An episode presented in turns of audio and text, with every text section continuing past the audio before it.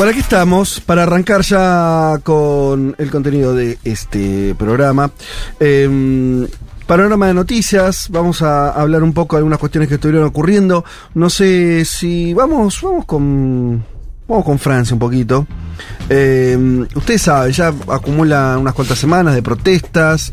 Esta semana que arranca ahora, también hay un nuevo una nueva movilización, un paro decretado para el día 28, si no, si no estoy diciendo mal, el martes, entiendo que sería.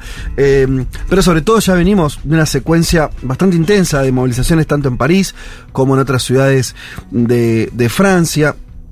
Decía yo también que incluso hay una nota interesante que salió eh, en el país, muy interesante porque grafica un poco el, el, momento, eh, más allá de, mm, de la cuestión concreta de que ya lo sabemos, eh, lo dijimos en el mismo pasado, así que no me detengo mucho acá, que básicamente lo que hay es una decisión de Macron de aumentar la edad jubilatoria y una posición social eh, bastante lógica eh, en contra de eso. Bueno, ahí hay, hay, una discusión. En esta semana lo que sí pasó es que efectivamente, agarrándose un articulado muy cuestionado, avanzó Macron, a pesar de no contar con una mayoría explícita en el Congreso para la aprobación, pero le permitió, ¿no? Ese, este, digamos, un uso este, más o menos brusco de institucional avanzar y eso encendió más la mecha sí. y bla bla bla.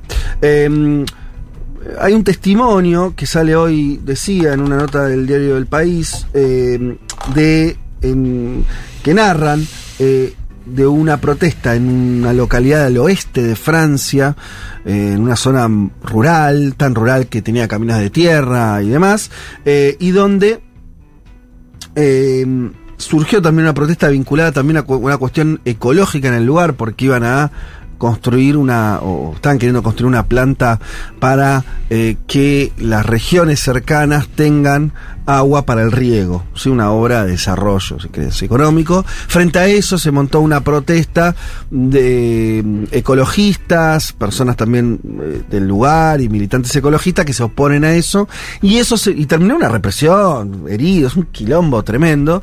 Eh, me interesó porque en, en, esa crónica aparecía este, eh, este extracto de un testimonio de eh, una persona de 60 años que dice eh, la no era solo el precio del gasoil para, hablando de cuando peleaban los chalecos amarillos, ¿se acuerdan? Sí. 2018, antes de la pandemia. Y ahora no es por la no es solo por las jubilaciones, es por todo. Eh, por la baja del poder adquisitivo, por la subida de los precios, por la subida de la energía, por la degradación de los servicios públicos. Y añade, eh, las escuelas también cada vez más problemas y menos profesores y la lista de espera crece para las consultas de los especialistas. Entiendo que ustedes están hablando de los médicos. Y no, no es una protesta por la edad de jubilación, es por todo, es una protesta global. Es contra Macron que está trayendo la ruina a Francia. Me pareció interesante esta idea como de también, ¿no? Pasó en otras épocas también. Medio chilizado, ¿no? No son 30 bueno, pesos, son 30 años. Total. Mm. Como que empieza la protesta, empieza a juntar ya una cantidad de cosas ahí. Había pasado con los chalecos amarillos algo parecido. Sí. Algo parecido, mm. donde vos decías, che, ¿qué quieren? Estaba medio raro. Sí, la, Había... la, clave fue más geográfica, esto de eh, partir del sí. el interior del país hacia París. ¿no? Sí. Acá parecería ser al revés, sí. pero, pero tiene que estos estás contando locales. que ya empieza como claro, Total. Y además, y, y una situación como que tanto lo de los chalecos amarillos quedó medio en la nada, se fue disolviendo. Duró muchísimo esa protesta. Sí, eh, muchos meses, ocho meses mínimo. ¿Ocho meses? Sí, sin bueno, duda, te lo digo. Pero también sabes. Acuérdense que en ese momento viene Manuel Macron a la Argentina, el G20, mm. y a, lo, lo, va a recibir porque la Argentina siempre es dantesca, alguien con un chaleco, chaleco amarillo, amarillo, y fue noticia en, en Francia aeropuerto. instantáneamente. Sí. bueno, eh, o sea, viene de arrastre eso, bajo el mismo, la misma presidencia, ¿no? De Macron. Sí. La, esta es la segunda. Aquello fue la primera. Bueno, quiere decir, sí, el sí, mismo lo, liderazgo, exacto. el nuevo gobierno. Eh, y, y, esto, y, y, esta cosa como que empiezan a tomar una serie de temáticas ya cada vez más amplias. Veremos si esto termina, si después, eh, si de resolverse la cuestión jubilatoria, las protestas continúan, no continúan, pierden fuerza. Hay toda una relación ahí muy francesa entre la cuestión sindical, que es como eh, sería las espaldas más estructurales bajo las que la sociedad francesa en general defiende sus derechos. Tiene sindicatos muy grandes, con una capacidad de movilización muy impresionante. Yo con, de casualidad lo vi en vivo y en directo en el año 95. vos. eh, porque viajé, pero por una cuestión totalmente accidental, acompañé a mi vieja, una cosa, de, bueno, cuestión que estaba ahí. El año 95 fue un año así como de, de marcado por las protestas en Francia, eh, y donde los franceses ganaron eso, la sociedad, porque no pudieron avanzar con... Había un esquema privatizador típico de los 90, Sí. no esto, algo...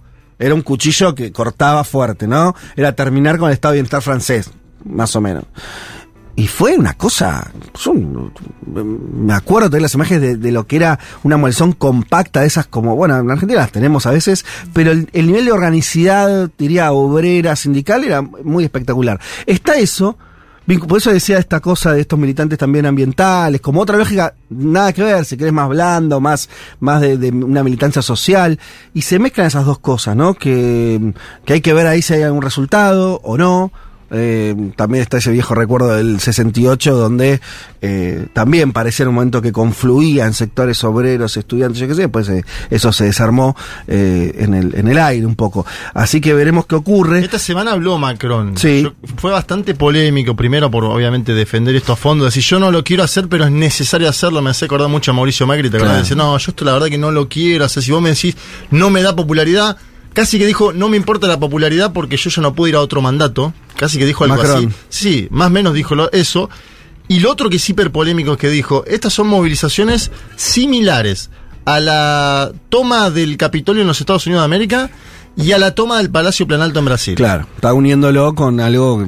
Aquellos dos son movimientos destituyentes contra el Sí. gobierno y acá están protestando contra una medida particular, Sí. si bien está todo el caldo de cultivo que vos mencionabas sí, antes. hubo atrás, otras medidas, pero no está, no está diciendo que Macron no ganó las elecciones. Exacto. No, no, claro, no hay una imputación este, democrática ahí.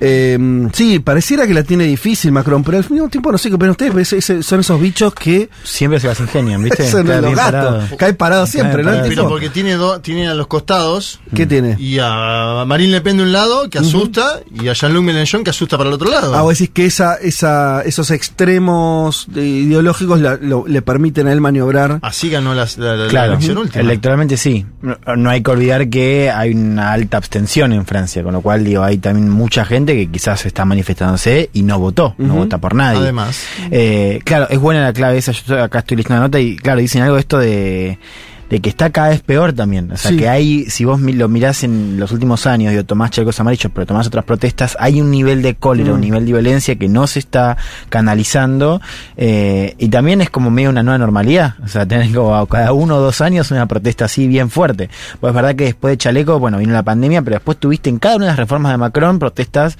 con este tipo de tono, ¿no?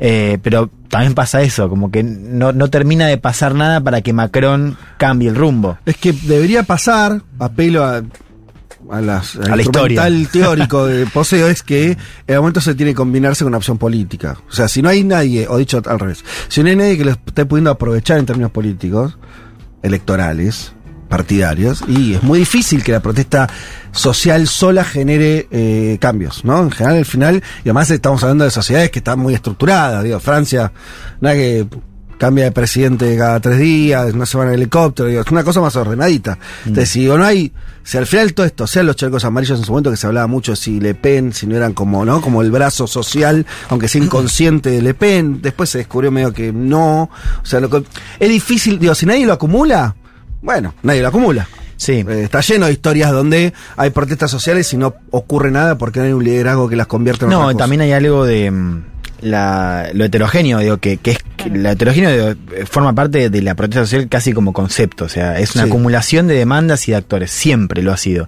Ahora, sí creo que acá estamos viendo como dos elementos que uno puede también rastrear en otros lados, que es por un lado, esta cosa bien interesante de lo rural y lo interior, vos mencionaste esta protesta ecologista, digamos, ¿no? Como que hay ahí también algo que nosotros vemos más cerca, en lo que está pasando con la cuestión ecológica, la crisis climática, y después lo tradicional de Francia, de los sindicatos, partidos movilizados y estudiantes. Ahí no me queda tan claro cómo dialogan. Dios. Está claro que, que es contra Macron y que hay una suma de cuestiones. No me queda claro cómo dialogan esos dos espacios, ¿no? La Claro. cosa más interior que se desata con los chalecos y la parte más tradicional que es la que más está interpelada por la idea de acción política, ¿no? Porque están más nucleadas en organizaciones tipo sindicatos, estudiantes, partidos, en fin. Sí lo vi a Melenchón al frente de algunas protestas o haciendo o haciendo alguna eh, algún discurso, eh, creo que en Marsella. Eh, no la vi a Le Pen, no, no la vi, por ahí sí, eh, pero digo, no, no, no registré si, si estuvo también como Hmm. intentando ponerse al frente de esto. Están todos tratando también, obviamente, de Sí. traducir eso en su beneficio. Sí, además las protestas, eh, qué sé yo, en este caso siento que como es por, por el lado de un, un, un pedido de- del orden social, como que es más probable que la izquierda, o sea, que, que quienes corren a Macron por izquierda puedan chuparse un poco más esa movilización popular que la, la derecha de Le Pen, que capaz está más eh, articulada a través de la postura en el Congreso. Pero igual el, costo, el costo político es, es palpable con todo lo que pasó con la primera ministra de Macron, o sea, incluso aunque él no pueda reelegir, tiene su partido se debilita muchísimo.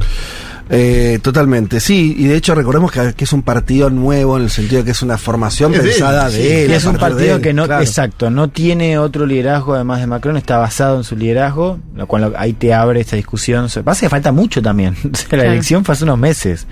O sea, también hay que ver eso, o sea, cómo se transita. Digo, porque el único momento donde realmente a Macron se le planteó esta cosa del jaque fue con chalecos amarillos.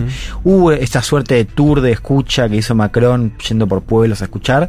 Después no hubo ningún otro tipo de concesión así importante. Macron siguió con las reformas y como decís vos, eh, se las ingenió para, para caer bien, bien parado. Sí. Eh, digo, no, no, no, Bueno. no veo hoy otra, otra Ve- salida. Veremos cómo sigue la cuestión. Por ahí están los, los franceses eh, en las calles. Em, fue el encuentro nomás de Xi Jinping y Putin. Eh, lo habíamos eh, conversado también que esto se iba a producir en la semana, visita de, de tres días. Em, y ahí hay dos lecturas, por lo menos que yo vi, no sé qué vieron ustedes. Una, la más obvia, o dos planos, y después sobre eso algunas lecturas. Eh, una que tiene que ver con decir, escenificar lo que es una relación estratégica, obvia, necesaria, al mismo tiempo que tiene muchos años. Es una construcción que digo, ahora parece estallar en sus significados por la guerra y porque Estados Unidos también está cada vez más eh, evidentemente poniendo a China como enemigo, pero esta alianza se veía hace 10 años ya que había por lo menos serios proyectos de inter- intercambio económico, político entre eh, China y Rusia. Eso se termina de significar en esta reunión. Obviamente que la reunión también tiene la coyuntura vinculada a la guerra. Y eh, lo más concreto que, que salió de esa reunión es eh, el avance de un proyecto por un gasoducto que iría, un segundo gasoducto, pues ya hay uno, que iría de Siberia hasta China, eh, la Fuerza de Siberia 2, que son los rusos eh, le llaman a sus proyectos eh, energéticos o de infraestructura como si fueran películas de Hollywood, Claro. ¿no? Porque tienen yo, como... sí, yo ya leí uno mejor que era El Poder de Siberia. El Poder El Siberia. Poder de Siberia 2. Eh, ah, por ahí son distintas traducciones de lo mismo. Eh, eh, bueno, eh, Putin dijo que todos los acuerdos estaban cerrados, que ya estaba todo eh, listo como para, para arrancar. Sería. A- a- a- eh, para Rusia sería tan importante que le cerraría casi la ecuación económica de lo que perdió eh, con la exportación a Alemania, ¿no? O sea, estamos hablando de algo grueso, grueso, grueso. Eh, pero las declaraciones públicas, al menos de los chinos, fueron más cautos. Lo cual te- este, es como que no te cuentan la noticia y vos apostarías a que uno hizo eso y uno el otro, ¿no? Como el chino se quedó callado. Sí, está bien, estamos negociando. Y Putin diciendo, no, ya está todo. Pues, Cuestión que también te muestra la diferencia eh, en que cada uno está en este momento, ¿no? Putin necesitando una alianza ¿no? Más, más clara, apoyo, resolver su ecuación de a qué le vende el gas que ya no le vende a Europa. Y sí, con otra espalda, diciendo, bueno, vení, vení, pero tranqui, ¿Sabés que bajo mis condiciones. Yo vi otra cosa en lo político. A ver. Porque le dijo, China no se involucra en, la- en- en general en la política doméstica mano a mano. No es que va a tu país y te dice, No, "Pero espero que Aplica usted este plan". le vaya bien. No, no, no, incluso Ah. si viene acá a la Argentina con Mauricio Macri, no le dice, usted lo veo muy bien para la próxima elección presidencial. Cuando Ah, no, no, no. Macri. Claro, claro. Bueno, acá le dijo, sé Sí. que habrá el año que viene elecciones en su país. Mm. Estoy seguro de que su pueblo lo apoyará en sus buenos proyectos. Ah. Le dijo mano a mano Xi Jinping Ajá. a Vladimir Putin, lo cual para mí es una novedad total, eh, sobre todo un hombre que está en un conflicto bélico, digamos, y que la Sí. CPI lo acaba de eh, pedir su, su prisión. Como un apoyo concreto a Putin. Directo, a, A su liderazgo interno. Una novedad. Y después lo otro que lo marca el expresidente de Estados Unidos, Donald Trump. Se filtró un video de Xi Jinping y Putin hablando sobre los próximos 100 años, lo- los 100 años que pasaban, eso es una novedad. Sí.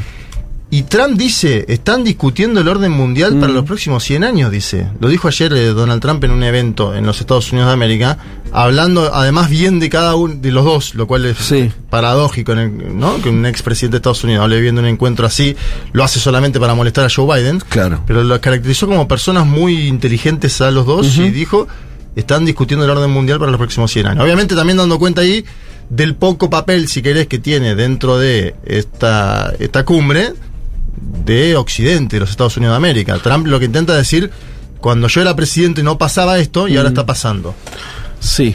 Eh, sí, hay que decir que él, él es el que empieza la guerra comercial fuerte con China, es Trump al mismo tiempo. ¿no? Seguro. Y la, la inicia en términos concretos, levanta aranceles, y en términos verbales. Acá estuvimos tiempo sonando el, el China, China. China. Sí. O sea, la obsesión de Trump con China, ¿qué decir? Porque. No, no, con, Cuando- con Putin tenía un vínculo mucho más estrecho Ah, y de sí, hecho sí, fue siempre con lo que sí. denunciaron los demócratas, ¿no? Exacto. Que estaban involucrados dentro de un supuesto fraude en los Estados Unidos de América, etcétera, etcétera. Eh, sí, totalmente. Bueno, eh, esa es la cuestión, hay que ver, ahí, sí, eh, ahí me parece que es, que es obvio, digo, se avanza en términos concretos esa interacción, sobre todo económica, que empieza a sentar las bases de un circuito no occidental de la economía, porque si Rusia logra, que es un poco, me parece, la apuesta más allá del escenario de la guerra en Ucrania, logra que su redirigir su economía de forma tal de mirar hacia Asia, mirar hacia India, a China, y con eso resuelve, Un poco lo está haciendo. Estás en otro Sí, mundo. sí, no, claro. diciendo. Obvio que lo está intentando. Quiere decir, pero si lo termina de hacer ese juego Sí. y ese- esa, esa acelera, co- decís esa cadena funciona, empezás a tener un mundo semiautónomo.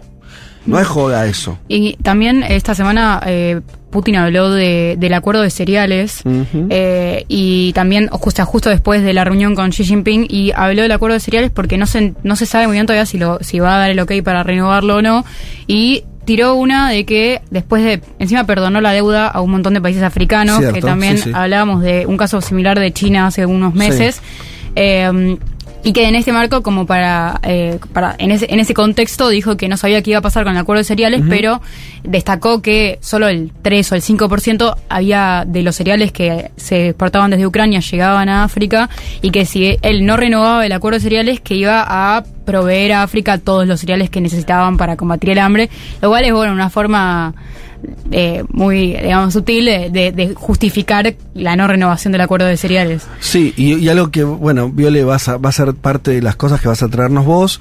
Tiene que ver con África. Hay una cosa ahí de África que en los últimos tiempos está empezando a ser muy mirada también por, por la cuestión geopolítica y quién, en, en términos con ellas, quién se queda con África Claro. en la etapa que viene, ¿no?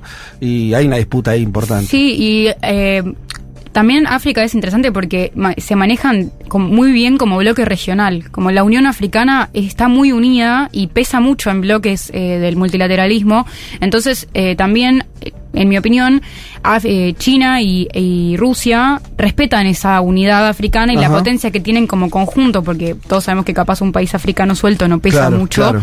Eh, pero sí en el marco de esta Unión Africana y del rol como región y también la, la, la, no sé, la reivindicación del sur global, en este contexto más de, de, de- del- de la diplomacia internacional, eh, bueno, Putin dice cuan- en ese discurso sobre, la, el, sobre que perdonan la deuda que eh, espera que África y que apuesta a que África sea un polo en el nuevo orden multilateral, eh, multipolar, mejor dicho, eh, que bueno, que, que China y África propo- eh, China y África, que China y Rusia proponen en este contexto.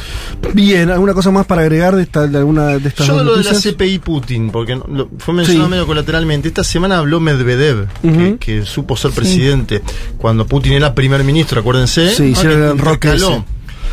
Medvedev dijo, imagínense si Vladimir Putin va, por ejemplo, a un país, Alemania, dijo, por ejemplo, un país, a propósito lo dijo. Sí.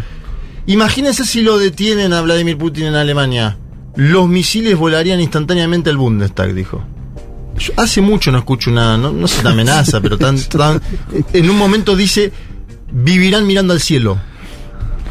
Digo, da cuenta del marco de situación, ¿no? La CPI tiene una orden pedida de prisión para Vladimir Putin y Medvedev, hablando en nombre de Putin, porque básicamente es el papel que tiene hoy y que tuvo siempre en la historia política contemporánea de su país, diciendo, imaginémonos si viaja a Alemania, lo detienen en Alemania, los misiles volarían al Bundestag. Bueno, ahí tenemos una, una noticia importante de la semana. Sería una declaración de guerra también, dijo. Directamente, una Te declaración de guerra. otra en esa línea, eh, también noticia de la semana, esto de eh, que Rusia va a poner armas nucleares en Bielorrusia, ¿no? Que es como la noticia está teniendo mucho eco en Occidente, lo anunció ayer Putin, ahora está eh, bastante difundido. Y una cosa más me, me parecía importante agregar sobre el tema de la visita de Xi, que es un poco el rol protagónico que está teniendo Xi en las últimas semanas, ¿no? o sea, viene sí. de trabar un acuerdo hace dos semanas entre Irán y Arabia Saudita que comentamos acá. Hubo mucho hincapié en la cuestión del acuerdo de, de 12 puntos, que fíjense que cuando sale no, no tiene mucho rebote. Sí. Sí, evidentemente tuvo una apuesta acá porque Putin lo acepta, o sea, habla del acuerdo y dice que es una base para Sí. empezar a dialogar. O sea, hay un rol importante. Yo creo que en un par de días vamos a ver algo con Zelensky. No una visita, pero sí seguramente una llamada o una videollamada. Jinping con Zelensky. Claro, sí, me parece que vamos a ver un rol. eh, este año me parece que va a haber un rol más eh, claro de China. Hay que ver cómo se recibe en Occidente, que por ahora mucho ojo no le ha puesto a la, a- la ha desechado, a la propuesta, pero sí me parece que hay un rol más claro de Xi en, en cumplir, eh, bueno, de hecho lo va, lo, lo iba a hacer con Lula recibiéndolo, Lula canceló la visita por una neumonía, si no me equivoco. Eh, Gripe A Influenza, y gripe A. Pero, pero sí. sí. Primero pospuso 24 horas y después aplazó la. Vamos, a ver viaje. cómo, vamos a ver cómo Sí. evoluciona el Ahora, cuadro. fíjense, tomemos este mes. O sea, eh, son hace dos semanas el acuerdo, trabar el acuerdo entre Irán y Arabia Saudita. Eh, viajar a Moscú para juntarse con Putin. eh, iba a recibir a Lula, digamos, otro peso pesado, para hablar también un poco de la guerra en Ucrania. Lo va a recibir a Pedro Sánchez, donde Sánchez va a cumplir un rol también de interlocución con Europa, y ahí es un punto más para Xi, Xi que venía bastante lejos de Europa en este año de guerra. Lo va a hacer con Macron la semana siguiente, y con Macron va a viajar Ursula von der Leyen, que es la presidenta de la Comisión Europea, con lo cual, digo, si vos lo lees, o sea, tiene Sí. como puntos de todos lados. Tiene la, agenda cargada. Dijo, la "Ah, me voy a juntar con el planeta. claro, voy vamos a fíjate así. Que es sintomático. La única interlocución que le falta es con Estados Unidos. Mm. eh, que iba a viajar Anthony Blinken, secretario de Estado, hace unas semanas a, a Beijing a juntarse con Xi Jinping. La visita se cancela por el incidente de los globos chinos. No hay por ahora oh, una réplica, a ver si se pueden reunir. Con todo el resto de interlocutores, o con una buena parte de ellos, importantes, Xi está teniendo reuniones en estos, en estos días, en estas semanas. Sí, jugando, jugando, China jugando a pesar, esto lo dijimos acá, ¿no? Eh, Pareciera que la guerra aceleró algo que por ahí China iba a hacer inexorablemente, pero en tiempo, en sus propios tiempos. Acá es como que los tiempos los maneja y no los maneja, ¿no? Porque la dinámica de la guerra por ahí también eh, le impuso allí jugar un- en el escenario internacional más fuerte que si tuviéramos una situación más pacífica, donde, bueno, este, eso simplemente porque la dinámica de los chinos fue retrasar el conflicto. Digo, me parece que es esa, ¿no? Su, su estrategia. Si tuvieran el, el si participaran en, en este programa y pusieran su primera proclama, yo diría retrasar todo lo que se pueda el conflicto. Ellos ¿No? dirían que lo están haciendo a su tiempo. Exacto. Vos dirías que lo están retrasando, ellos dirían en sus tiempos Ah, sí, claro. No, no, esto lo estamos haciendo, fue planificado así. Claro, el tema, el tema es si, sola- si ahora, si no también son, si no son tomadores un poco de la dinámica que los excede. Quiero decir, ellos pueden tener ese plan y me parece que es obvio que, que les convenía como una cosa más pausada. Eh, ahora, bueno, los tiros siguen en Europa, siguen, siguen, siguen. Eh, se está resintiendo mucha. Lo tenés a, Putin diciendo, loco, comprame todo el gas. Bueno, te- se está cambiando la dinámica global. Eso me parece que, que lo está haciendo salir eh, más de lo que hubiera querido. Pero bueno, veremos cómo continúa esto. Hasta aquí entonces este panorama. Ya venimos. Futuro.